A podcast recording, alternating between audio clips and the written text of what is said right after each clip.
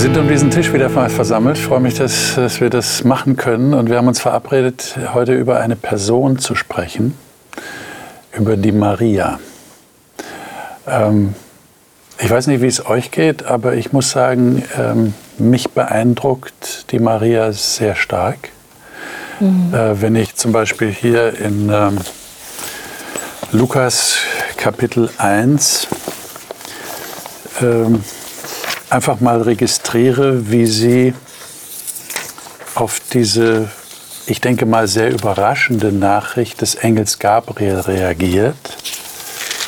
Äh, das ist ab Vers 26 im Lukas 1. Mhm.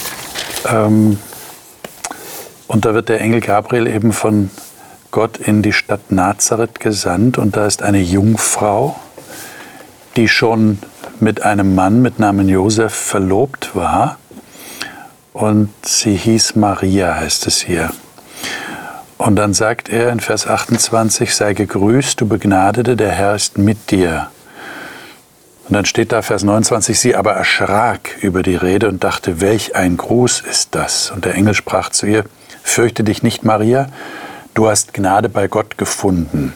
Siehe, du wirst schwanger werden und einen Sohn gebären und du sollst ihm den Namen Jesus geben. Der wird groß sein und Sohn des Höchsten genannt werden. Und Gott der Herr wird ihm den Thron seines Vaters David geben. Und er wird König sein über das Haus Jakob in Ewigkeit und sein Reich wird kein Ende haben. Also äh, spätestens an dem Punkt sagt man, was für eine Ansage, ja, was für eine Botschaft, die der Engel hier gibt. Und dann eine, eine jungen Frau, wie ich man weiß ja nicht genau, wie alt sie war, aber sie muss noch recht jung gewesen sein. Und dann die Antwort, äh, ganz natürliche Reaktion. Maria sprach zum Engel, Vers 34, wie soll das zugehen, da ich doch von keinem Mann weiß? Und dann sagt der Engel, der Heilige Geist wird über dich kommen und die Kraft des Höchsten wird dich überschatten. Darum wird auch das Heilige, das geboren wird, Gottes Sohn genannt werden. Und siehe, Elisabeth, deine Verwandte, ist auch schwanger. Das bezieht sich jetzt auf die Vorgeschichte in Kapitel 1. Die Ansage desselben Engels, da wird ein, ein äh, Junge geboren werden, und zwar Eltern, die schon gar keine Kinder mehr erwartet haben. Und das ist eben Elisabeth, die Frau, die das betrifft, und ist auch schwanger mit einem Sohn in ihrem Alter und ist jetzt im sechsten Monat, von der man sagt, dass sie unfruchtbar sei. Denn bei Gott ist kein Ding unmöglich. Damit endet die Ansage des Engels. Und dann sagt Maria, und das finde ich so beeindruckend, siehe, ich bin des Herrn Magd, mir geschehe, wie du gesagt hast. Ja, also diese, diese unbedingte Bereitschaft, obwohl das ja eine, eine für eine solch junge Frau, die zudem sagt, ich, ich, habe, ich habe keinen Verkehr mit einem Mann, ich bin zwar verlobt mit einem Mann, aber das war ja undenkbar auch in der Zeit, in der Kultur, ähm, da sexuellen Verkehr zu haben vor der Eheschließung. Und dann sagt sie am Ende, ich bin des Herrn Magd, mir geschehe, wie du gesagt hast. Also diese Bereitschaft, die beeindruckt mich. Und was mich auch noch beeindruckt, es geht ja dann weiter, sie besucht dann Elisabeth, mit der sie ja verwandt ist und die dann später den Johannes, Johannes den Täufer, gebären wird. Und ab Vers 46 kommt dann dieses sogenannte Magnificat, ja, dieser Lobgesang der Maria. Und das ist gespickt mit alttestamentlichen Zitaten. Also, mhm. also das war nicht eine, eine ungelehrte Frau, sondern die war zu Hause in den Schriften des Alten Testaments. Sie zitiert das ähm, hier verseweise. Also ich muss sagen, die Maria beeindruckt mich wirklich. Ich finde es interessant äh, und das ist mir so aufgefallen, um so ein bisschen diesen dieser Überhöhung vorzubeugen, die du jetzt gerade vorbereitet hast. Äh, ich wundere mich, wie, wie unterschiedlich der Engel reagiert auf die zwei Geschichten, die wir gerade beschrieben haben. Mhm. Auf der einen Seite äh, sagt ja die Maria selber, du hast es gerade vorgelesen, wie soll das zugehen? Mhm. Ja, ich, also äh, sie, der Engel sagt dir was, ne, ganz krass, ähm, haben wir gerade gelesen, und dann fragt sie, wie soll das, wie soll es gehen? Ja, also die, mhm. die gleiche, ich sage jetzt mal provokativ, die gleiche rationalistische Frage macht ja der Zara, den stellt ja der Zacharias auch. Also im Kapitel, also in den Versen ja, vorher. Ja, Zacharias genau. wird ja auch von dem gleichen Engel Gabriel besucht und dann ähm, sagt er ihm auch, also die Frau wird schwanger werden, wirst einen Sohn bekommen und so weiter. Und dann sagt er, woran soll ich das erkennen? Mhm. Denn meine Frau ist alt und wir sind hochbetagt. Also die gleiche Frage. Wie soll das zugehen auf der einen Seite? Und der Zacharias sagt ja, äh, woran soll ich das erkennen? Ja? Mhm. Rein logisch oder rein biologisch nicht mehr möglich. Bei der Maria ist gleich, rein biologisch, ohne Mann keine Schwangerschaft. Ja? Also geht nicht. Und bei Maria haben wir kein Tadel, mhm. sondern eine Erklärung des Engels. Beim Gabriel, äh, beim Gabriel und Zacharias kommt sofort die Strafe. Weil du nicht geglaubt hast, wirst du jetzt stumm werden. Mhm. Ne? Mhm. Und ich frage mich, worin liegt der Unterschied zwischen diesen beiden Reaktionen? Ich mein, War die Maria gläubiger als der Zacharias? Möglicherweise. Ich bin mir gar nicht sicher, ob das wirklich eine Strafe war. Vielleicht war es einfach so, äh, lieber Zacharias, damit du äh, das nochmal ganz deutlich äh, zu verstehen bekommst, wovon wir hier reden. Wir reden von einem Wunder Gottes.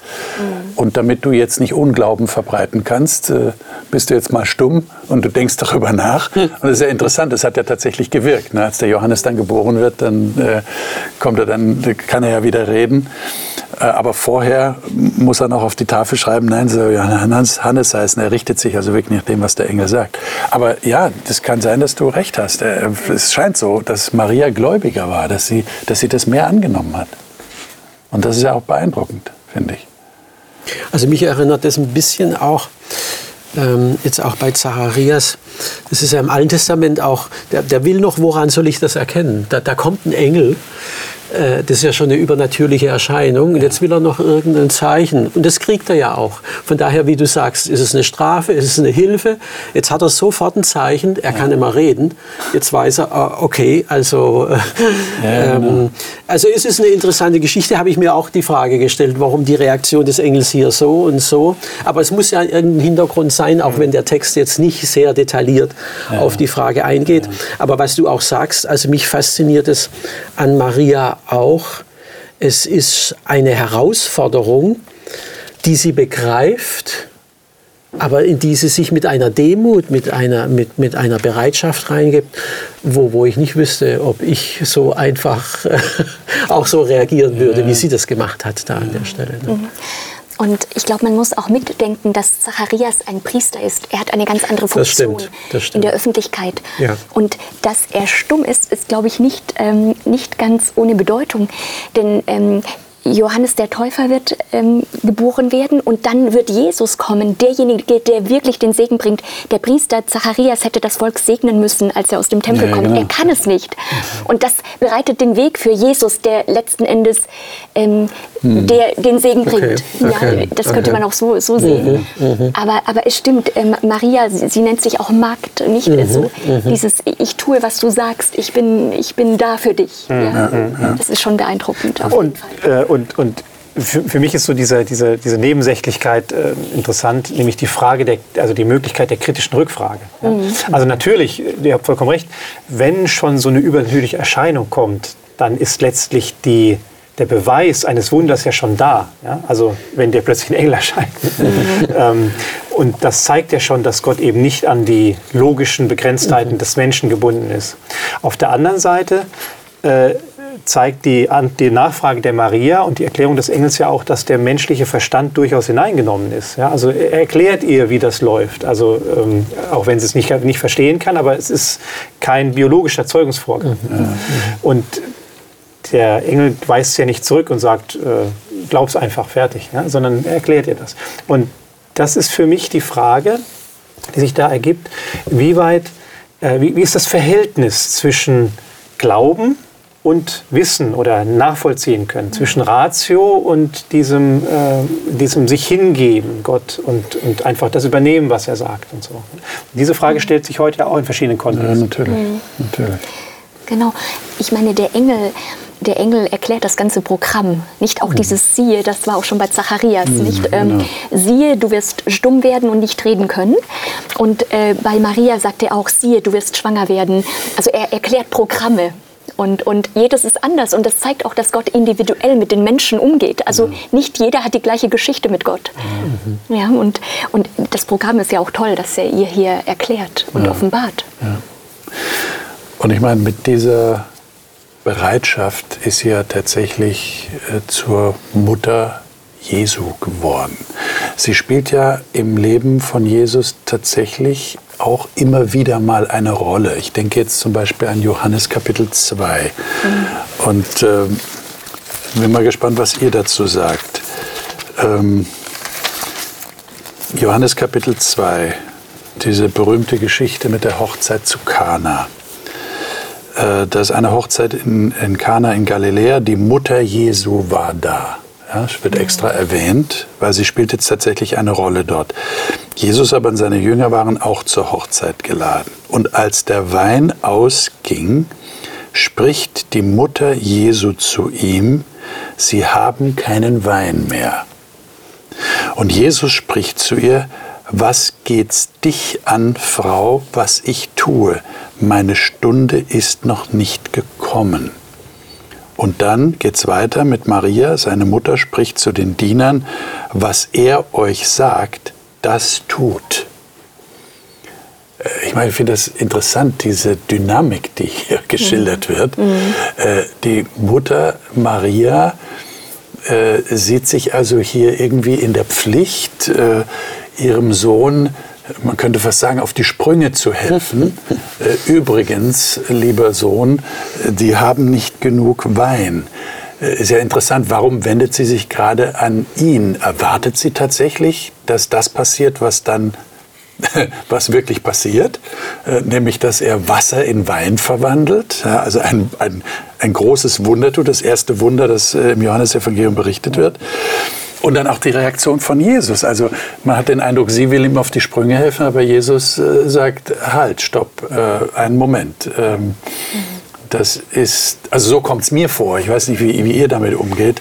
Was, was, was sagt das über Maria und was sagt das über das Verhältnis zu Jesus? Also das ist, der Text ist unheimlich ambivalent, finde ich. Ne? Auf der einen Seite diese barsche Zurückweisung, die man in der Luther-Übersetzung vielleicht noch deutlicher spürt. Ne? Ja, es ist ja, was, was geht's dich an, übersetzt Luther hier. Ne? Ja. Also wenn du das zu deiner Mutter sagst, ist schon, ist schon nicht mehr so höflich. Ne? Ja. Auf der anderen Seite, diese Anrede Frau ist eine sehr ehrenvolle. Mhm. Ne? Mhm. Also äh, ambivalent. Auf der einen Seite die, der Respekt vor der Mutter, ne? also Jesu. Auf der anderen Seite aber auch eine ganz klare Eingrenzung, ne? wo Jesus sagt, Moment, da hast du deinen Kompetenzbereich überschritten. So, ne? ähm, meine Stunde ist noch nicht gekommen. Und dann macht das aber trotzdem. Also man könnte ja meinen jetzt, naja gut, Jesus, jetzt lässt er sich mal Zeit und vielleicht eine Woche später, dann macht er irgendwas. Ne? Aber nein, er nimmt dies zum Anlass, um diesen, diese Hochzeitsgesellschaft hier und vor allem dem Brautpaar zu helfen. Mhm. Also da stecken unheimlich Ambivalenzen drin. Die merke ich übrigens auch, weil du gesagt hast, die Mutter Jesu, also Maria, spielt eine Rolle. Die merke ich auch in den anderen Texten. Also es gibt doch gar nicht so viele Texte in der mhm. Bibel, wo die Maria jetzt eine bedeutende Rolle hat. Mhm. Und wenn, dann sind die ambivalent. Also alle.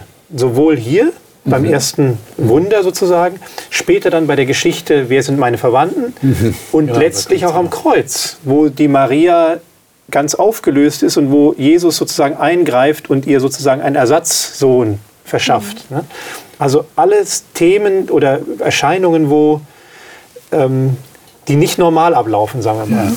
Und zudem noch die Geschichte, wo Josef und Maria Jesus aus den Augen verlieren in Jerusalem, zurückkehren richtig, und nochmal zurückkehren müssen richtig, nach genau. Jerusalem. Ja und Jesus im Tempel finden. Also da, mhm. da ist auch so eine Ambivalenz mit mhm. drinnen. Mhm.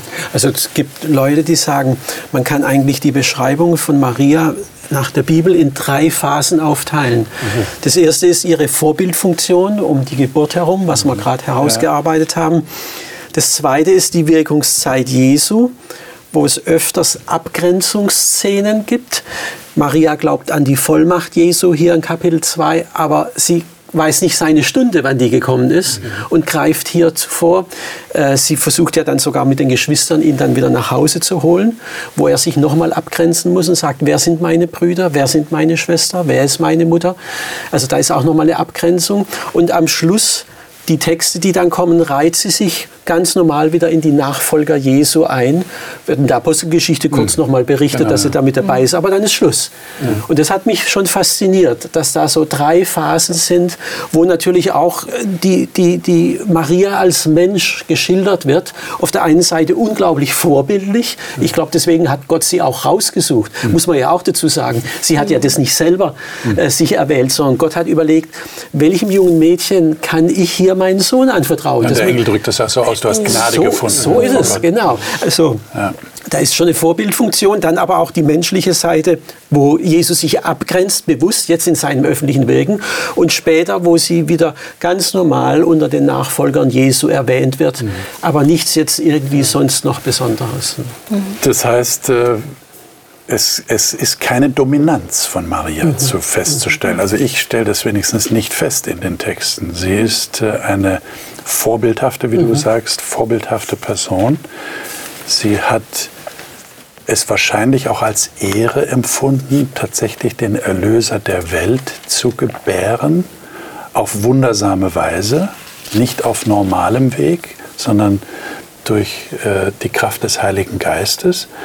Aber diese Texte, jetzt der in Johannes 2 und auch die anderen, die ihr erwähnt habt, zeigen ja, sie, sie hat jetzt, sie, sie hat nicht eine, eine Stellung bekommen, wo sie eine dominante Rolle im Erlösungsgeschehen bekommen hätte oder überhaupt in der Lebensgeschichte mhm. von Jesus. Mhm. Sie taucht immer wieder auf, aber wie ihr jetzt gesagt habt, ambivalent. Also es ist nicht so, dass sie so als die strahlende Person auftritt, ähm, die, die sich bei allem durchsetzen kann und praktisch mitbestimmt, was passiert. So, so ist es nicht. Weil es gibt solche Traditionen, äh, aber eben nicht in der Bibel. Und das ist das, was ich faszinierend bei so Jesus-Verfilmungen, da gibt es schon solche Verfilmungen, wo sie auf einmal so eine Dominanz hat, wo sie eigentlich Jesus tröstet, wo sie diejenige ist. Aber ich kann das aus der Bibel hier jetzt so nicht entnehmen. Mhm.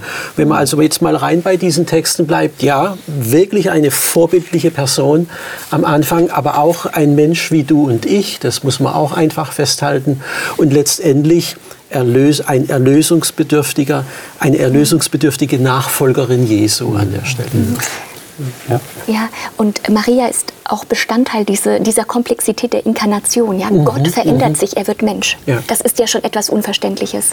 Und er, er, Gott komponiert mit dem Menschen. Mhm. Und er nimmt eine Frau, eine junge Frau, die, die damals auch nicht große Rechte hat, anscheinend eine sehr im Alten Testament verankerte Frau, eine intelligente Frau, die nachdenken kann. Und sie, sie kommt da mit rein. Das ist ja auch eine Ehre, aber sie bleibt Mensch. Sie ist einer der, der gebrochenen Menschen, wie wir alle, ja. die diesen Jesus brauchen, der kommt, die diesen Gott brauchen, der Mensch wird. Ja. Hm. Und, und all das spielt zusammen und das bleibt ein Geheimnis ja. letzten hm. Endes auch. Ähm, ich finde auch, äh, natürlich Maria spielt eine gewisse Rolle, aber äh, Josef spielt noch eine geringere. Ja, also der kommt ja noch weniger mhm. vor. Ne? Ja. Er, er, hat am Anfang der Geburtsgeschichte, dann hier diese, diese Geschichte mit dem Tempel und dann ist vorbei. Dann wird Josef nicht mehr erwähnt. Äh, das heißt, er spielt dann eine unter oder noch eine geringere Rolle als Maria. Ich finde aber auch interessant, wie er, wie er reagiert. Das lesen wir dann nicht mehr im Lukas-Evangelium, sondern im Matthäus-Evangelium, mhm. die, die, mhm. uns ja, also die beiden Evangelisten, die uns ja, die Geschichte von Jesu Geburt äh, darstellen. Und ähm, gerade auch in Bezug auf diese Frage der Jungfrauengeburt oder dieser, dieser nicht biologischen Geburt Jesu, mhm. Erzeugung Jesu. Und die natürliche Reaktion von Josef wird ja beschrieben in Matthäus Kapitel 1 ab Vers 20 beziehungsweise äh, ab Vers 18 und 19. Und äh, da heißt es, dass Maria schwanger war vom Heiligen Geist und in Vers 19, Josef aber, ihr Mann, war fromm und wollte sie nicht in Schande bringen, gedachte aber, sie heimlich zu verlassen. Das ist so der Luthertext. Ne? Die Elberfelder hat da meines Erachtens korrekter, sie heimlich zu entlassen. Mhm. Also nicht der Josef wollte abhauen, mhm. sondern er wollte sie mhm. ohne mhm. Öffentlichkeitswirksamkeit entlassen. Bezieht sich aufs Alte Testament, nachdem ein, eine Frau nicht mehr als Jungfrau erfunden worden ist, war das ein Scheidungsgrund oder ein Verlobungsauflösungsgrund, wenn die Frau eben schon vorher ja. äh, hier nicht mehr jungfräulich war. Und dann äh, sagt aber der Josef, nein, ich möchte kein Aufhebens machen, ich möchte nicht, dass sie beschädigt wird. Wir machen das geheim ja? Mhm. oder nicht öffentlich. In privater Übereinkunft. Ja, sowas, sowas in, in, dem, in, dem, in dem Strich. Und genau. das zeigt ja auch, also hier wird auch Josef als fromm beschrieben und jemand, der die andere Person schützen will, obwohl sie vielleicht im, im Angesicht oder in den, im, ähm, Denken der Leute nicht schützenswert war. Ja? Er geht ja davon aus, dass sie von einem anderen Mann das Kind hat, sozusagen. Mhm. Aber er war natürlich an diesem Vorgang dieser wundersamen Menschwerdung Gottes äh, eigentlich gar nicht beteiligt, außer jetzt hier, dass er zugestimmt hat und dass er praktisch an ihrer Seite geblieben ist mhm. und sie weiter unterstützt hat, was ja sehr ehrenhaft ist von dem Josef. Mhm. Aber ähm, vielleicht ist es gut, wenn wir so ein bisschen äh, versuchen nachzuspüren, was dann was dann aus der Maria gemacht worden ist. Ich meine, wir haben ja ähm, eine Situation, wo man fast sagen muss, nicht nur fast, sondern man muss sagen, Maria äh, spaltet eigentlich die Christenheit. Also wir haben die katholische Frömmigkeit, die in Maria ja eine Frau sieht, die Mutter Gottes genannt wird, was ja schon biblisch äh, sehr fragwürdig und nicht korrekt ist. Sie ist nicht Theotokos, ja, sondern sie hat hat Jesus geboren. Sie ist die mhm. Mutter von Jesus, so wird sie auch bezeichnet. Ja, hier mhm. in Johannes 2 haben wir es gerade gelesen, die Mutter Jesu war da.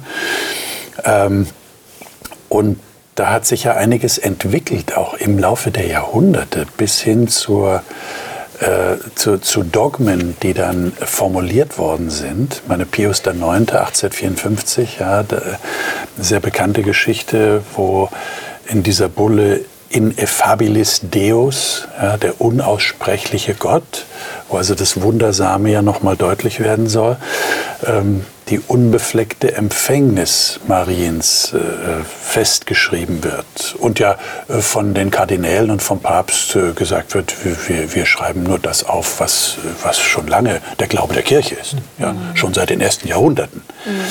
Ähm, und die unbefleckte Empfängnis bedeutet ja, dass die Mutter von Maria sie empfangen hat, ohne dass Maria die Erbsünde mitgeerbt hat. Mhm. Also die sündige Natur, könnte man sagen.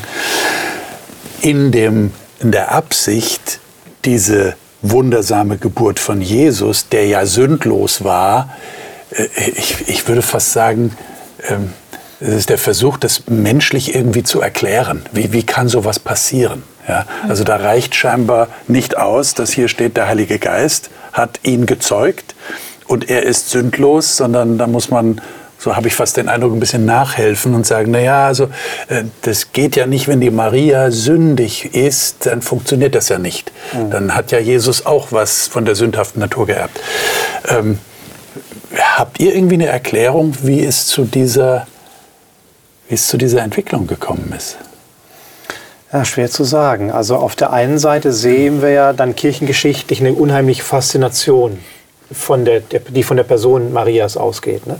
Und ähm, da gibt es ja sicher auch noch andere Anwärterinnen. Also diese Elisabeth, die hier auch beschrieben wird, ja. äh, ähm, die Verwandte, äh, hätte ja auch äh, einen Status haben können als, als äh, Mutter des Johannes oder auch andere Frauen, ne? mhm. ne? Heilige zum Beispiel, äh, die ja auch teilweise dann verehrt werden. Aber Maria hat einen, hat einen besonders hervorgehobenen, aber so meine ich, dieser, dieser extrem hervorgehobene nur in der römisch-katholischen Kirche. Ähm, im, in der orthodoxen Tradition ist Maria auch äh, von Bedeutung, aber in, eher in Verbindung mit Jesus, also nicht so abgelöst oder nicht so stark fokussiert, ne? habe ich den Eindruck. In der evangelischen Tradition noch, noch schwächer.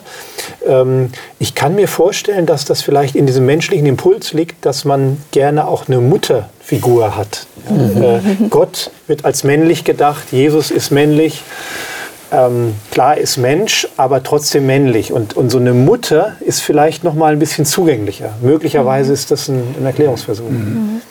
Ja, das erinnert mich auch so ein bisschen an das Buch Genesis, wo, wo Adam zuerst die Tiere mhm. benennt. Dann trifft er auf Eva oder die Frau dort heißt es dann, sie wird Männin genannt werden. Das ist eine Passivstruktur. Das ist nicht unbedingt Adam, der sie als Männin benennt. Das kann auch Gott sein. Aber danach, nach dem Vertrauensbruch zwischen Gott und dem Menschen, benennt Adam Eva und sagt, du bist die Mutter aller Lebenden. Und da merkt man schon, irgendwie, vielleicht sehnt man sich nach so einer Mutterfigur, die Leben spendet, die mhm. die Menschheitsgeschichte weiterleben lässt, wo man in seiner Gebrochenheit, getrennt von Gott, äh, mit dem Leben ringend in einer gebrochenen Welt, so eine Mutterfigur braucht, die Erlösung bringt, die Leben bringt, bei der man Halt findet. Also das ist ja auch ein Bedürfnis, dass solche Phänomene zum Vorschein bringt. Ja, wir sind einfach Menschen mit Gebrochenheit, mit Leere, existenzieller Leere. Wir brauchen einen Anker. Mhm. Das ist ganz menschlich. Ich denke auch, ja. äh, ich denke, da würden manche zustimmen, dass Maria einfach dass das Versuch ist, die weibliche Seite Gottes irgendwo auch äh, zu fassen zu kriegen.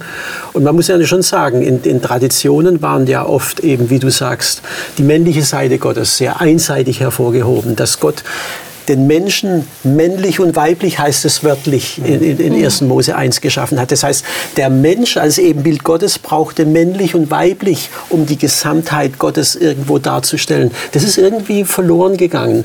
Und ich denke, äh, also als ich Jugendlicher war, zum Beispiel in der evangelischen Kirche, war so eine klare Maria-Abwehr Abwehr gewesen. Da hat man die nicht als Vorbild so genommen gehabt. Das ist jetzt heute auch wieder ein bisschen anders. Aber ich habe gemerkt, dieses zu wenig und zu viel. Wir neigen immer so, äh, entweder, nee, das können wir nicht machen, weil das ja in der anderen Kirche zu viel ist, dann müssen wir zu wenig machen. Nee, so funktioniert es nicht. Äh, und ich denke, wir müssen einen Zugang bekommen, auch zur Seite Gottes. Und die Bibel schildert es. Also das ist gar keine Frage. Wir haben sehr viele Bibeltexte, wo auch diese weibliche Dimension Gottes, wo er sich kümmert, äh, äh, äh, wie eine Mutter um ihre Jungen. Also da wird sogar eine Bärenmutter im Alten Testament dargestellt. So, so, so ist Gott engagiert, wenn, wenn man seinem Volk etwas macht. Da werden diese Dimensionen schon hervorgehoben, aber die wurden halt in der Vergangenheit nicht so genommen. Und dann hat man eben eine Ersatzfunktion und ich denke, als die Heiligenverehrung kam, das ist ja jetzt auch nicht etwas, was die Bibel jetzt so sagt, dass man, dies, dass man Menschen in eine Vermittlerrolle mhm. äh, so reingeschoben hat. Es war ja Jesus, der, der, der einzige Vermittler gewesen, der, der äh, uns vor Gott vertritt. Ja. Und das ist irgendwo in den Hintergrund getreten. Dann sind die Menschen gekommen gewesen und da hat natürlich Maria dann eine prädestinierte Stellung. Wie viele Frauen haben wir denn im Neuen Testament, wo man so eine Stellung dann geben könnte? Ne? Natürlich hat das auch damit zu tun, dass wir ja in der, in der katholischen Theologie zwei Offenbarungsquellen haben. Ja, also auch im Zweiten Vatikanum, Zweiten Vatikanischen Konzil im letzten Jahrhundert ist das ja nochmal deutlich gemacht worden. Äh, naja, die Protestanten, die haben so eine, eine sklavische Abhängigkeit von der Bibel, mhm. aber wir äh, als katholische Kirche, wir bewahren ja auch die Tradition, die gewachsen ist durch die Jahrhunderte. Mhm. Und dann kommt ja noch die apostolische Sukzession dazu. Das heißt, eine lückenlose Abfolge seit Jesus, seit der Apostel. Das heißt, die Wahrheit ist lückenlos weitergegeben worden. Und die Kirche hat dann das Recht, es zu formulieren, wie zum Beispiel 1854 mit diesem Dogma von der äh, unbefleckten Empfängnis. Das heißt, wir haben diese beiden Offenbarungsstränge. Äh, und jetzt ist natürlich die Frage, wie geht man damit um? Ich meine, ich, ich habe nochmal nachgeschaut, wie ist Martin Luther damit umgegangen. Und äh, tatsächlich, er hatte ein Marienbild in seinem Arbeitszimmer, hat sie als die liebewerte Magd bezeichnet, hat Predigten über sie gehalten, hat sich da überhaupt nicht gescheut, aber war gegen diese äh, Marienverehrung, gegen die Marienwallfahrtsorte, die es schon damals gegeben hat und die ja jetzt noch mal wie Pilze aus dem Boden geschossen sind in, den, in der Neuzeit. Dagegen hat er sich ganz klar ausgesprochen. Ja. Mhm. Aber er hat keine Scheu gehabt, äh, jetzt zu sagen, äh, wir, wir dürfen Wertschätzung für mhm. diese Frau haben, die so vorbildlich geglaubt hat. Mhm. mhm. Und ich glaube, wir dürfen auch Geschichte verstehen. Im zweiten Jahrhundert entstehen die apokryphischen Geschichten oder die Apokryphen mhm. nicht. Und das Protoevangelium des Jakobus erzählt auch von den Eltern von Maria. Da, da, da mhm. wächst so eine Art, so ein Kult um Maria. Mhm. mhm, mhm. Und die katholische Kirche hat ja daraus auch geschöpft, wie du sagst, mhm. nicht? Ähm, genau. äh, Im Protoevangelium des Jakobus, zweites Jahrhundert, da werden die Eltern von Maria genannt. Ich glaube Joachim und Anna. Und, genau. und da entsteht so eine richtige ja. sagenhafte Welt um Maria, die, die verehrt wird und die immer mehr Fuß fasst. Ja, in, und das ist vielleicht auch diese, dieses Bemühen, ähm, ich möchte gerne die Lücken, die die Bibel lässt, auffüllen. Eben, ja, diese, eben. Das, das wollte ich gerade sagen. Die Bibel ist mir zu wenig. Ja, das, das, das schweigt ja, über die Dinge. Das ist ja auch eine Tendenz, die sich ja auch im Judentum schon zeigt. Also nicht nur im zweiten Jahrhundert nach Christus, sondern auch vorher schon, im zweiten Jahrhundert vor Christus, gibt es ja auch alttestamentlichen Apokryphen, die mhm. neuen Testamenten kommen dann später, aber auch in den alttestamentlichen Apokryphen hast du ja Dinge, äh, Stücke zu Daniel ähm, oder äh, die Makkabäerbücher oder auch das Buch, die Bücher Henoch, wo bestimmte Dinge beschrieben werden, die in der Bibel so nicht stehen, die aber natürlich die Faszination und die Neugierde der Menschen gefesselt haben. Ja? Also gerade die Engellehre im Henoch-Buch zum Beispiel, ja. was, wie geht es ja. mit dem Henoch weiter und so. Ne? Ähm, das zeigt ja die ten menschliche Tendenz, äh, gerade menschliche Protagonisten ähm, sich noch auszuschmücken oder zu erzählen, was ist denn da passiert, wie, wie ist es mit denen weitergegangen und so weiter. Und ich glaube, das ist diese Volksfrömmigkeit, dieser Wunsch der Menschen, mehr zu erfahren, der sich dann in dieser äh, in dieser Legendenbildung sozusagen zeigt und die dann auch letztlich dazu beigetragen haben, dass Dogmen entstehen. Da würde ich aber noch mal gern eine Lanze für meine katholische Geschwister mhm. brechen, denn wir sehen heute, also zumindest ich nehme das wahr innerhalb der römisch-katholischen Kirche, auch wieder so ein Zurück zur Bibel, auch mhm. ein, eine Empfehlung des Bibelstudiums, mhm. auch ein, ein eine gewisse Unzufriedenheit gegen diese ganzen Traditionen. Ja, es ist natürlich die älteste Kirche, da haben sich viele Sachen eingeschlichen, die eigentlich nicht biblisch sind. Äh, das wird auch zum Teil zugestanden, auch von katholischen Theologen. Also das wird ganz offen da auch drüber gesprochen. Und es gibt heute auch Basisbewegungen, die sagen, nee, so können wir das nicht handhaben, wie wir das immer so äh, gehandhabt haben. Und äh, also es ist erstaunlich, wie viel Potenzial auch in der römisch-katholischen Kirche ist, die sagt, lass uns doch mal wieder zum Wort zurückgehen und gucken, äh, was, was wird da eigentlich berichtet und lass uns mal jetzt so diese ganzen eben Nebenüberlieferungen zur Seite dass wir wieder mhm. an das Ursprüngliche herkommen. Ja, so interessant ist, der frühere Papst, äh, äh, Kardinal Ratzinger, ähm, ja auch sich geäußert hat, äh, eher vorsichtig. Ich meine, er hat zwar auch natürlich als äh, guter Katholik Maria verehrt, mhm. aber er hat gesagt, gerade das in Offenbarung 12, ähm, da sagen ja Katholiken, das ist die Maria, die mhm. Frau, die mhm. dort auftritt, nicht? Mhm. Wo wir sagen, das ist die Gemeinde. Und er sagt, nein, das ist die, das ist die Kirche. Und wir müssen sehr aufpassen, dass wir weder äh, die Mariologie noch die Ekklesiologie äh, schwächen, genau. mhm. sondern also das ist schon interessant. Ja. Also es gibt ja. auch Stimmen in der katholischen Kirche und vor ja. allem äh, sage ich, ähm, äh, wir müssen ja auch vorsichtig sein, äh, gerade als Protestanten. Hier haben wir eine Sache, ihr habt das schon ausgeführt, ja, dieses, dieses Muttergefühl, also das ist sehr emotional, auch mhm. beladen. Äh, ich will nicht die Gefühle anderer verletzen. Ja? Mhm. Äh, und ich glaube, äh, Katholiken haben dann schnell das Empfinden, ja, der, der eingefleischte Protestant, der sagt, die Bibel und da ist nichts von Marienverehrung, das verletzt meine Gefühle, weil ich habe vielleicht äh, Erfahrungen gemacht mit Maria, von denen wir sagen würden, äh, okay, von der Bibel her ist das eigentlich nicht, äh, kann nicht so sein. Ja, wenn ich jetzt an Marienerscheinungen mhm. denke oder so, mhm. oder man, man betet Maria an, man bittet sie um Hilfe. Ja, mhm. es ist auch dieser Gedanke, ähm, da ist der Sohn, ja, also wenn jetzt zum Beispiel der, der, der Kaiser, ja, das ist ein Mann, mhm. und man hat aber Zugang zu seiner Mutter. Mhm. Ja. Man kann sich an die Mutter wenden, sagen, kannst du nicht ein gutes Wort einlegen? Und das gab es tatsächlich. Und das hat es tatsächlich gegeben. Ja. Das, ist ja, das ist ja sehr mit Emotionen befrachtet. Und, und äh, das kann ich verstehen einerseits, aber andererseits äh, muss man sagen, es ist halt nicht biblisch. Äh, Ja, aber die Bibel, also das, das Interessante ist ja, dass die Bibel eine Alternative gibt, nämlich die Jesus. Ja? Also mhm. ich kann ja mit, der gleichen, mit dem gleichen Vertrauensverhältnis zu Jesus kommen, ihn auch bitten und, und anrufen. Und das ist für mich so, ein, so eine Schwierigkeit, als ich selber an Wallfahrtsorte besucht habe, zum Beispiel, wie zum Beispiel Altötting hier in Deutschland. Ne? Ähm, die Wallfahrtskapelle dort mit den, äh, den Kreuzen, die man um die Kapelle rumtragen kann und mit diesen Votivtafeln, die es dann immer gibt, wo der Dank an Maria aus ausgesprochen wird äh, für, für Heilungen zum Beispiel. Oder ganz krass äh, in Fatima in Portugal, wo äh, ein Marienheiligtum gibt und beziehungsweise eine Kirche mit dem Platz und dann teilweise auch Votivgaben, also so Opferstücke, sage ich jetzt mal, mhm. in Devotionalienläden gekauft werden können und die dann auf dem Altar sozusagen geopfert werden. Ja? Also so mhm. Arme oder Beinwachsfigürchen. Äh, das ist schon Tempelkult. Ähm, ja, wo man, wo man dann wirklich äh, wie so ein Altar hat, wo man das drauflegt oder opfert und dann eben bittet um Heilung oder, oder irgendwas. Ne? Mhm. Und da frage ich mich, ähm, das erinnert mich, also das kommt mir eher heidnisch vor. Ne? Äh, und wo ich dann sage, äh, du, natürlich können wir Gott bitten und dürfen Gott opfern und, und ihn anbeten, keine Frage. Aber warum muss ich das zu Maria machen und kann nicht direkt zu Jesus gehen? Die mhm. Bibel sagt uns doch, Jesus ist der Mittler mhm. und wir haben Zugang zu ihm. Ja.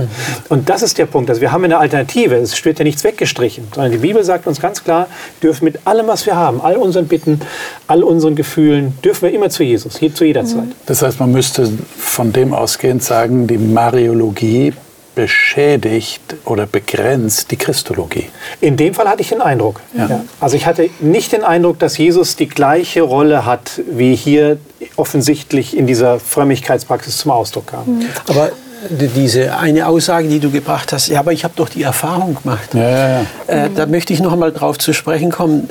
Ich habe die Erfahrung mit Gott gemacht, dass er auch, wenn ich mich irre, wenn ich mich in einem Irrtum befinde, trotzdem hilft. Mhm. Äh, er hat die Zeiten der Unwissenheit übersehen, heißt es in der Apostelgeschichte. Mhm. Wer von uns hat eine vollkommene Erkenntnis an der Stelle? Und ich denke, Gott kommt vielen Menschen entgegen, auch wenn sie ihn auf eine Art und Weise anbeten, die jetzt vielleicht nicht dem entspricht, wie in der Bibel ist. Mhm. Wie die Frau, äh, die blutflüssige Frau, die denkt, wenn sie Jesus berührt, dann, das ist ja auch so, so schon fast ein magisches Denken an der Stelle. Ja, Jesus lässt es zu, er lässt sie die Erfahrung mhm. machen. Hätte er auch anders machen können. Aber er, er, er, er kommt uns in unserer Unwissenheit auch hier entgegen und lässt uns Erfahrungen machen. Trotzdem bleibt die Frage, wenn die Frage ist, was ist wahr und was ist falsch, die Bibel immer noch eben die Grundlage, die man nehmen muss. Da kann nicht meine Erfahrung die Rolle spielen, sondern da muss eben auch das Wort Gottes dann die Rolle spielen. Das, das wäre dann sola scriptura. Genau. Also genau, allein die genau, Schrift ja, und ja. Äh, dann würde ich als Protestant eben diese zweite Offenbarungsquelle aufgrund der Schrift hinterfragen müssen mhm. und sagen müssen, also wo sie widerspricht. Es gibt wo ja auch, sie widerspricht. Genau, es ja, gibt ja auch Traditionen, ja. wo wir sagen würden, genau. ach, das wird vielleicht geschichtlich sogar so gewesen sein, ja. Aber es wird ja auch anerkannt, dass viele Dinge im Laufe der Jahrhunderte, man muss ja sagen, das ist, die Kirche existiert ja schon fast 2000 Jahre, äh, ähm, reingekommen sind, die auch gerade als sie Staatskirche geworden ist, das muss man mal, das ist ja die, die Frage, wie, wie ist es gekommen? Äh, wenn, wenn eine Kirche, die vor, äh, Gläubige vorher verfolgt worden sind, ist eine ganz andere Dimension, wie wenn es dann Staatskirche ist. Und da sind viele Dinge reingekommen, die so nicht nach der Bibel hätten reinkommen können. Und ich bin froh, dass auch unter meinen theologischen Brüdern in der römisch-katholischen katholischen Kirche von vielen das auch so anerkannt wird. Also das muss man auch sagen. Es gibt da viele Theologen, die sagen, jawohl, das können wir nicht so biblisch jetzt einfach äh, hier hin zurechtbiegen an der Stelle. Mhm. Genau, ich würde noch mal gern auf diese Emotionalität zu sprechen mhm. kommen, weil mhm. da sprechen ja. wir eine ganz existenzielle ja. Sache ja. an. Genau. Und einfach sagen, dass wenn ich jetzt das Alte Testament betrachte und den meist zitierten Vers in der gesamten Bibel betrachte, dann ist das Exodus 34, 6 bis 7 de, dieser Text wird ständig rezitiert, wieder verarbeitet. Und die erste Zutat, die Gott da anbringt, indem er sich selbst offenbart, Mose auf dem Berg, mhm. ja, ist ähm, Rachum. Mhm. Hm, das ist so diese Barmherzigkeit. Mhm. Und im Hebräischen. Doch mal auf. Ja, gerne. Es ist wirklich der meist zitierte mhm. Vers in der gesamten Bibel, Exodus 34. unsere Zuschauer, Gott, Gott ähm, ja. offenbart sich Mose. Mose möchte ihn sehen, er möchte die Herrlichkeit Gottes sehen. Ähm, Exodus 34. und die Verse Vers 6, 6 bis 7, mhm. genau. Mhm. Ähm, das sagt, also der Herr geht vor dem Angesicht Mose vorbei und er ruft aus, Herr, Herr, Gott, barmherzig und gnädig und geduldig und von großer Gnade und Treue, der der Tausenden Gnade bewahrt und vergibt Missetat, Übertretung und Sünde, aber ungestraft lässt er niemand, sondern sucht die Missetat der Väter heim an Kindern und Kindeskindern bis ins dritte und vierte Glied. Und daraufhin beugt sich Mose zur Erde und zwar eilends und betet an. Mhm. Ich würde vielleicht jetzt einige Dinge aus dem Text etwas anders übersetzen aus mhm. dem Hebräischen, aber die erste Zutat, die hier genannt mhm. wird, und es ist ja auch so, wenn man im Supermarkt eine Flasche Limo kauft, die erste Zutat ist die, die wirklich vertreten ist. Mhm. Also wenn da Zucker drauf steht, genau. Nicht Wasser, kaufen, Wasser kommt vorher. Nicht kaufen. genau.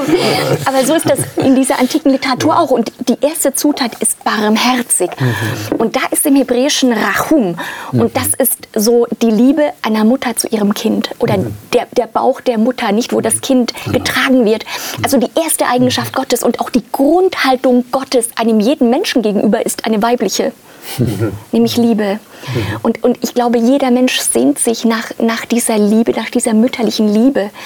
Und die Propheten werden sagen, selbst wenn dich deine Mutter vergisst, was in unserer Welt vorkommen kann, leider, Gott wird dich nicht vergessen. Und man könnte vielleicht so als, als, als Perspektive das teilen. Ja, Gott, Gott hat auch dieses Mütterliche, ja.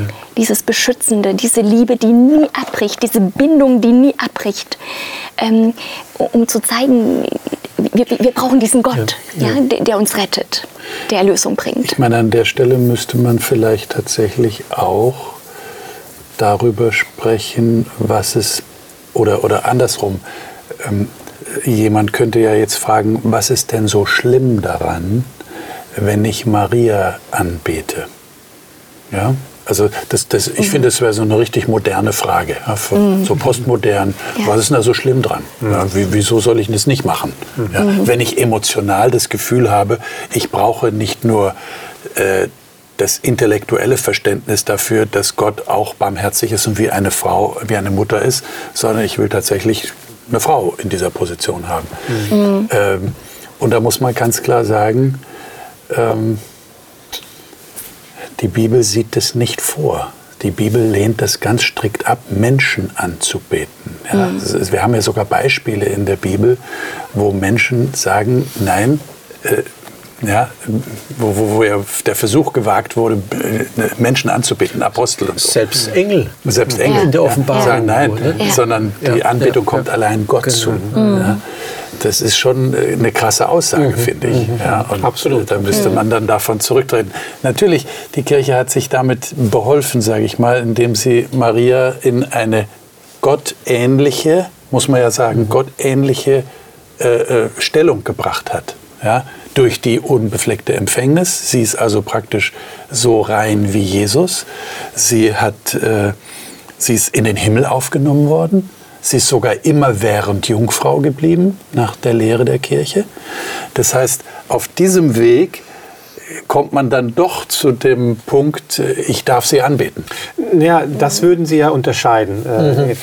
Würden sagen, es gibt eine Grenze zwischen ja. der Anbetung, das mhm. ist die mhm. Anbetung, die mhm. kommt nur zu, und der Verehrung. Und da gibt es nochmal zwei Stufen, nämlich die Hochverehrung mhm. und die normale Verehrung, die den Heiligen zukommt. Und so, ne? Maria wird dann hoch verehrt. Natürlich die Frage, die sich mir immer stellt dabei, ist, wo ist denn der Unterschied in der Praxis? Ja, also kann mhm. ein Gemeindeglied oder der normale Katholik, kann der das verstehen, ja, wenn er jetzt Maria um Hilfe an, anruft? Wo ist der Unterschied, wenn ich Jesus bitte, um, um Heilung zum Beispiel, oder Maria? Ja? Wo ist denn der praktische Unterschied? Ähm, und äh, die, die, die, Problematik, die du schon angedeutet hast, Winfried, besteht ja darin, dass eben die Grenze zwischen Schöpfer und Geschöpf verwischt wird. Ja.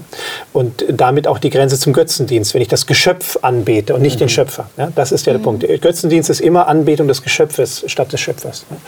Und ähm, von daher ist es ja auch problematisch, wenn es hier heißt, äh, ich zitiere mal aus dem Katechismus der katholischen Kirche 511, da heißt es, die Jungfrau Maria hat in freiem Glauben und Gehorsam zum Heil der Menschen mitgewirkt. Ja. Mhm. ja.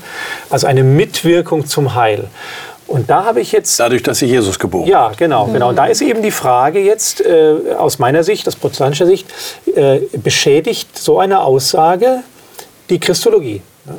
Wie du schon gesagt hast. Ja. Ne? Also Christus als alleiniger Heilsvermittler und Schaffer wird hier so, bekommt jemand zur Seite, ne? der, der noch ein bisschen mitwirkt. So an, an meine, die Lehre der Co-Redemptrix gibt es ja noch nicht. Es gibt ja Kardinäle, die das vorgeschlagen haben. Also als Miterlöserin aber so weit ist die Kirche ja noch nicht gegangen, soweit ich informiert bin. Aber dieses Mitwirken, ja, jetzt könnte natürlich äh, Katholik sagen, naja, es stimmt ja irgendwo. Ne? Meine, wenn Maria nicht bereit gewesen wäre, ja, äh, ja also, also jeder Mensch jede Frau, die bereit ist, Jesus zu gebären, also Gott zu gebären, mhm. ist natürlich, äh, wirkt mit ja, äh, also, an dem Geschehen. Da, da, würde ich aber einen Unterschied machen mhm. zwischen, genau, zwischen dem Geschehen ja. und dem Heil. Ja, genau. Mhm. Also genau. Die, das, das Heil, wird hier vermischt, ne? Ich glaube schon. Also das Heil ist ja das, was Gott aus freier Gnade dem Menschen schenkt. Ja. Und ist ermöglicht durch die Erlösungstat Jesu. Äh, das ist allein Gottes Sache. Punkt. Da ist menschliche Mitwirkung oder Verdienstgedanken völlig ausgeschlossen. Das ist ja die protestantische Tradition.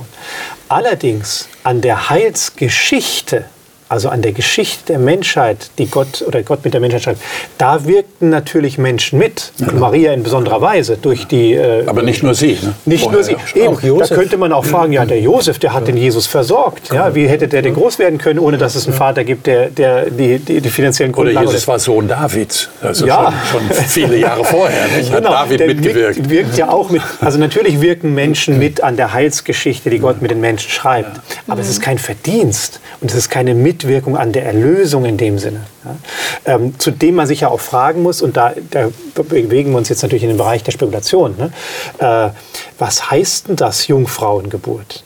Wir im Denken habe ich ja auch lange Zeit vielleicht gedacht, naja gut, da hat Gott eben, ähm, der Heilige Geist gibt so äh, den einen Teil dazu und dass Jesus wirklich Mensch wird, braucht er eben die Eizelle von der Maria. So, ne?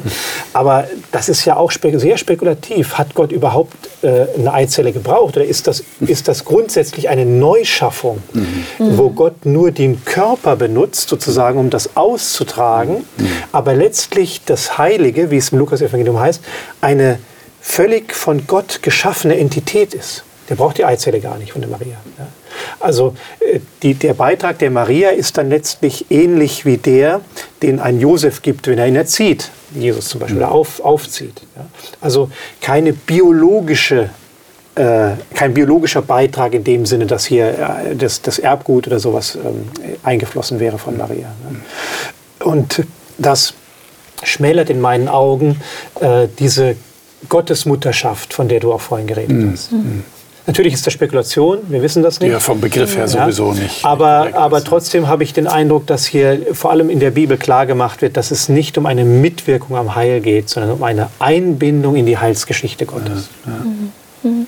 Und das ist ja auch das Großartige an der biblischen Geschichte und an, an dieser Geschichte, die Gott mit den Menschen schreibt, dass er mit den Menschen geht, auch mit in ihrem Rhythmus geht, ja, und, und, und Mensch wird.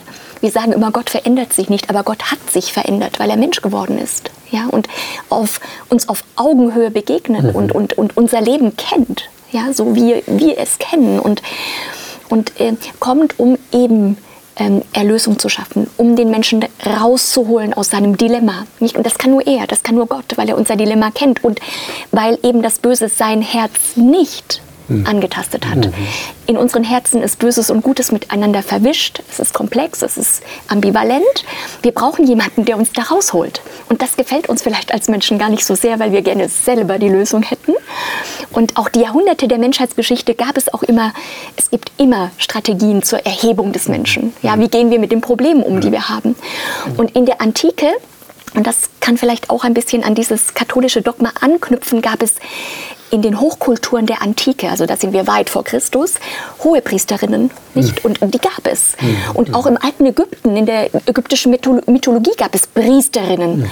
Oder ich denke an den Osiris und die Isis. Mhm. Osiris wird von seinem Bruder Seth in 14 Stücke gehauen und Isis setzt die Stücke zusammen und er erwacht zu neuem Leben und wird dann der Gott der Toten. Ne? Und mhm. da entsteht auch ein Kind. Ja? Also da gibt es Parallelen in der, in der Mythologie, in der Antike. Ja? Und Und, und Geschichte kommt ja, wir, wir, wir sind Erben der Vergangenheit, mhm. ja, auch heute in der okzidentalen Welt. Wir, wir, wir erben mhm.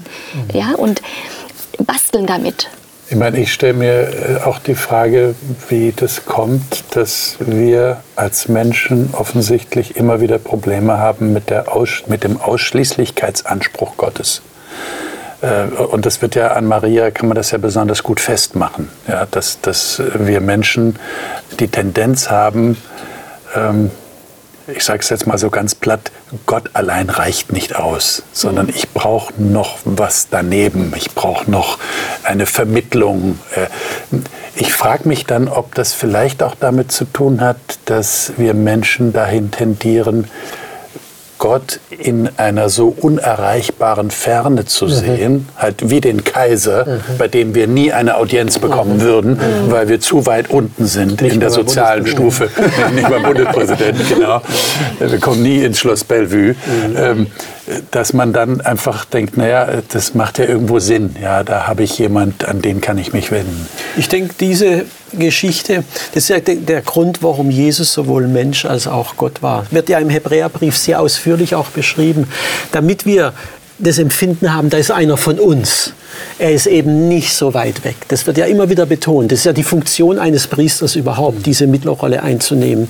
Aber ich denke, es geht auch in die Richtung, dass wenn Menschen aus einer antiken Götterwelt, wo es eben auch Göttingen gab, jetzt auf einmal in eine Religion reinkommen, wo es nur den Vater und den Sohn gibt, zwei Männer, den Heiligen Geist, den wir eh nicht so verstehen, weil er über ihn nicht so viel offenbart ist.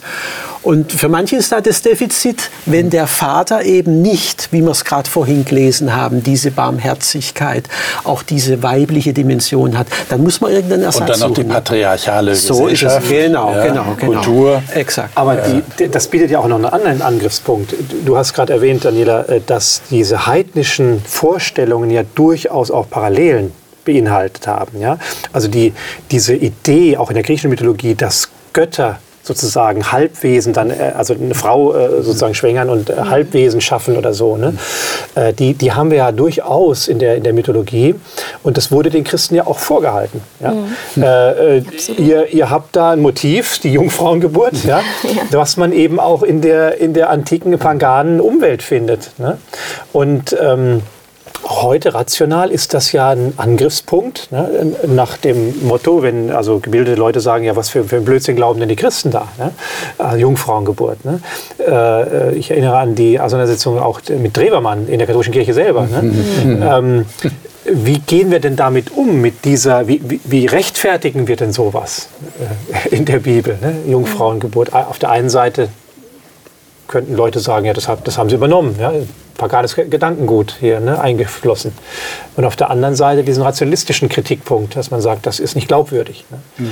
Äh, wie geht man damit um? Du hast um? das interessante Phänomen, dass Leute, die nicht an die Jungfrauengeburt glauben, an die Auferstehung Christi glauben. Äh, und am Ende kommt dann raus, äh, die Auferstehung Christi ist eine dogmatische Notwendigkeit, die Jungfrauengeburt nicht. Okay.